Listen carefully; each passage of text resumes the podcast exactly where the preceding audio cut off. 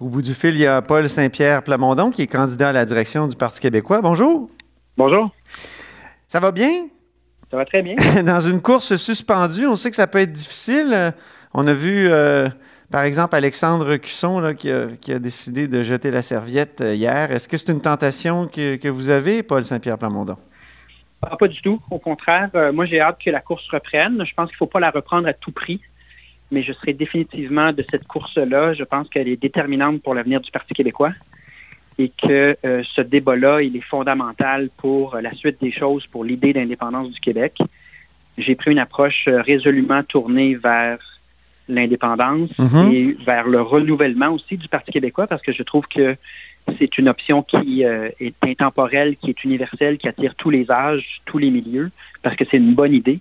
Donc, je veux mener campagne là-dessus et je, veux que le Parti québécois prenne une approche tournée vers euh, le projet d'avenir principal qu'on a entre les mains. Mais on pourrait être en pandémie euh, pendant euh, deux ans, ça, a ah, même été évoqué. vous vous donnez jusqu'à quand, vous, pour rester ou sortir de la course? Parce que quand même, il, doit y avoir une limite. Là. Vous, vous, en plus, vous avez quitté votre emploi pour plonger dans la course. donc, il doit bien y avoir une limite, non? Ben, il y a une limite, c'est sûr, peut-être pas sur 20 ans, mais euh, je crois que ce qui s'en vient, je pense qu'il ne faut pas précipiter la course du Parti québécois, mais on veut avoir de l'écoute. Euh, mais on commence graduellement à apprendre à vivre avec la COVID-19. Et je pense qu'il va falloir accepter de faire le débat sur l'avenir du Parti québécois dans des circonstances qui ne sont pas idéales, mais qui sont meilleures que celles qu'on connaît en ce moment. Moi, je m'attends avec quelques mois encore à ce qu'éventuellement on ait un peu appris à vivre avec le virus et que la place du politique en général euh, reprenne au moins une partie de l'espace. Mm-hmm. Donc, euh, je ne suis pas pessimiste. Là. Moi, je ne pense pas qu'on peut. je pense pas que ce serait une bonne idée de tenir la course maintenant. Là. Ça, ce serait vraiment précipité, puis la population réagirait peut-être pas bien, mais dans quelques mois, va venir une fenêtre où les gens euh, comprennent que c'est important que chacun des partis politiques se prépare pour les élections, puis que la démocratie suit son cours, puis que mhm. c'est aussi intéressant, surtout que les gens ont le temps. Hein. Moi, j'ai regardé sur les médias sociaux, les gens ont le temps de lire des textes ou de s'intéresser davantage, parce que la situation est très différente. Bien là, il n'y a, pas de débat comme tel, évidemment, pendant la course. Elle est suspendue, mais il y a des idées qui font débat. Je pense, euh, par exemple, à Sylvain Gaudreau, qui, euh, à ce micro, il y a quelques jours, euh, proposait, en tout cas, adhérait, disait adhérer au principe du revenu minimum garanti.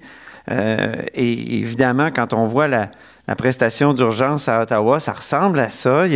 et, vous, et vous où vous situez dans ce débat-là? Moi, je pense que c'est une fausse bonne idée. C'est-à-dire qu'on euh, est toujours euh, tenté en campagne électorale ou dans des moments euh, différents comme celui de la crise de, tirer rapidement des conclusions puis de dire, bon, mais voici une bonne idée qu'on devrait mettre en place.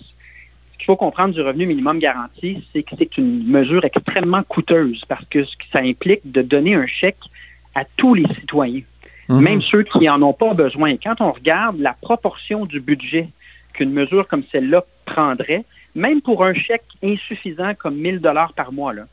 Euh, en ce moment, avec la, PCU, on, se rend compte que euh, à 2000 dollars par mois, on ne va pas très loin. Mais même avec des montants plus bas que ça, qui ne sont pas suffisants pour euh, vivre correctement, si on donne ce chèque-là à tout le monde, même ceux qui font d'excellents revenus, on se rend compte rapidement que la plus grosse partie du budget de l'État vient de passer dans cette mesure-là, puis on n'a réglé absolument aucun problème. C'est-à-dire, on n'a rien fait en éducation, on n'a rien fait en santé, les programmes sociaux, etc. Et c'est un peu la limite que les pays qui ont tenté l'expérience euh, ont, la, limite qu'ils ont euh, atteint, c'est que le budget de l'État, il n'est pas illimité et il y a des problèmes à régler le fait d'envoyer un chèque à quelqu'un ne règle pas ce problème-là. Donc, le logement social ne se règle pas parce qu'on a envoyé un chèque à quelqu'un. la qualité de l'éducation et des soins de santé non plus.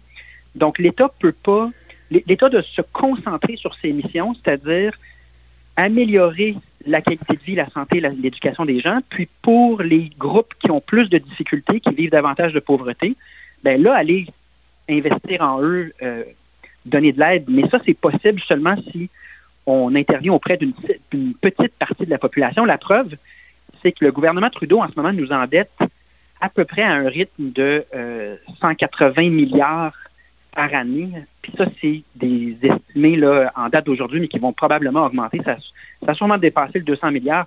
On voit bien que l'approche de écrire des chèques à tout le monde, puis en fait, c'est même pas à tout le monde, c'est à ceux qui ont fait la demande du PCU. Imaginez s'il fallait envoyer le PCU à tout le monde.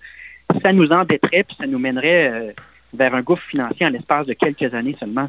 Puis là, aujourd'hui, euh, Justin Trudeau vient d'annoncer que 300 dollars euh, aux aînés qui bénéficient de la sécurité de la vieillesse et 200 dollars de plus à ceux qui reçoivent le supplément de revenu garanti. Donc, c'est encore des sous, ça.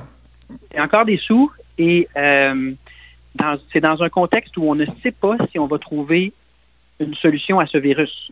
Euh, en tout cas, si on va pouvoir la trouver rapidement. C'est-à-dire qu'il n'y a pas de garantie d'avoir un vaccin, il n'y a pas de garantie qu'il n'y aura pas de deuxième vague. Et euh, moi, je pense qu'il faut se poser des questions sur les conséquences à long terme, parce que c'est sûr que sur le coup, c'est facile d'écrire des chèques à tout le monde. On l'a vu dans le dossier des étudiants, ça a même des répercussions potentiellement négatives sur l'économie du Québec si on enlève les incitatifs à aller travailler. Donc, sur le coup, c'est sûr que ça fait plaisir de recevoir un chèque. C'est facile pour le politicien d'écrire un chèque. Mais quelles conséquences pour les générations futures quand on se retrouvera avec un ratio dette-PIB qui aura complètement explosé? Mm-hmm. Moi, je pense qu'il faut être euh, plus rigoureux.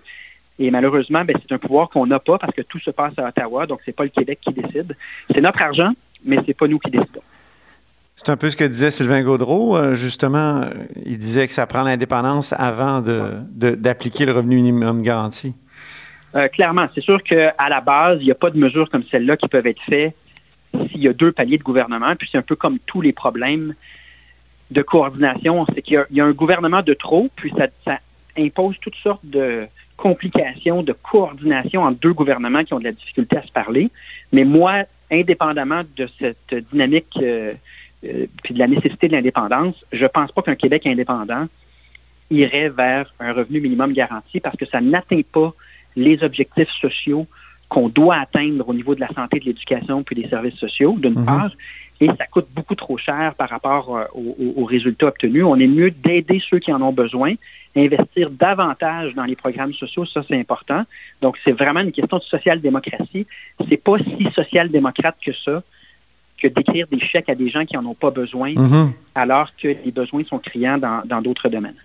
En terminant, euh, vous aviez euh, fait une sortie pour dire qu'il fallait quand même regarder ce qui se passait en Suède, c'est-à-dire cette, option de, non-confinement ou de confinement euh, très, très limité. Euh, quelques semaines plus tard, ça c'est ça c'est au début du confinement ici au Québec, parce qu'ici au Québec on avait réagi plus plus durement, si on peut dire. Quelques semaines plus tard, qu'est-ce que quels sont vos constats sur ce qui se passe en Suède et au Québec? Euh, les constats sont les suivants. Euh, la Suède a quand même obtenu des résultats acceptables dans un contexte où son économie n'a pas été mise à, l'arrêt complètement. Euh, ce ne sont pas des aussi bons résultats que les voisins norvégiens, danois puis finlandais. Mais le deuxième constat, c'est que, comme le disait l'épidémiologiste suédois, là, en chef de l'État suédois, mm-hmm. la clé, c'est la protection des résidences de personnes âgées. Et ça, c'est une publication que j'avais faite bien avant qu'on ait les problèmes avec les CHSLD.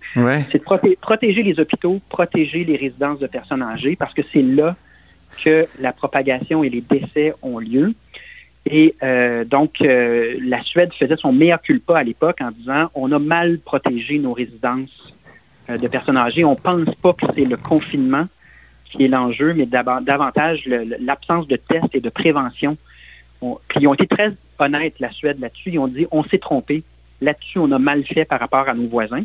Mm-hmm. et, quand on regarde la situation du Québec, euh, je pense qu'on est là-dedans, c'est-à-dire comment s'assurer que les endroits clés redeviennent des endroits froids et non pas des endroits de propagation. Et probablement que pour ce qui est des résidences de personnes âgées, là, euh, comme l'avait dit le docteur Nguyen, quand le 10 avril dernier, euh, une équipe a été dépêchée d'urgence pour euh, agir dans ces milieux-là. Dr Nguyen disait d'une certaine manière, il est un peu trop tard, attendez-vous à des résultats assez euh, difficiles à entendre. Ah oui. Donc, euh, il, y a, un virage qu'on essaie de prendre, mais je pense que c'est ça la clé. Donc, c'est ça qu'il faut retenir de la Suède. Il y a moyen d'avoir certaines activités si les gens sont disciplinés et les tests sont nombreux, mais il y a une clé, une priorité, c'est que les hôpitaux et les centres de personnes âgées, eux, soient complètement protégés et euh, munis de toutes les, ressources nécessaires. Et c'est là-dessus qu'au Québec, on, sur, quoi on travaille le mieux qu'on peut en ce moment, mais qui, vraisemblablement est difficile. Merci beaucoup, Paul Saint-Pierre Plamondon. À une prochaine. Oui, Paul Saint-Pierre Plamondon est évidemment candidat à la direction du Parti québécois et euh, vous êtes à l'écoute de là-haut sur la colline.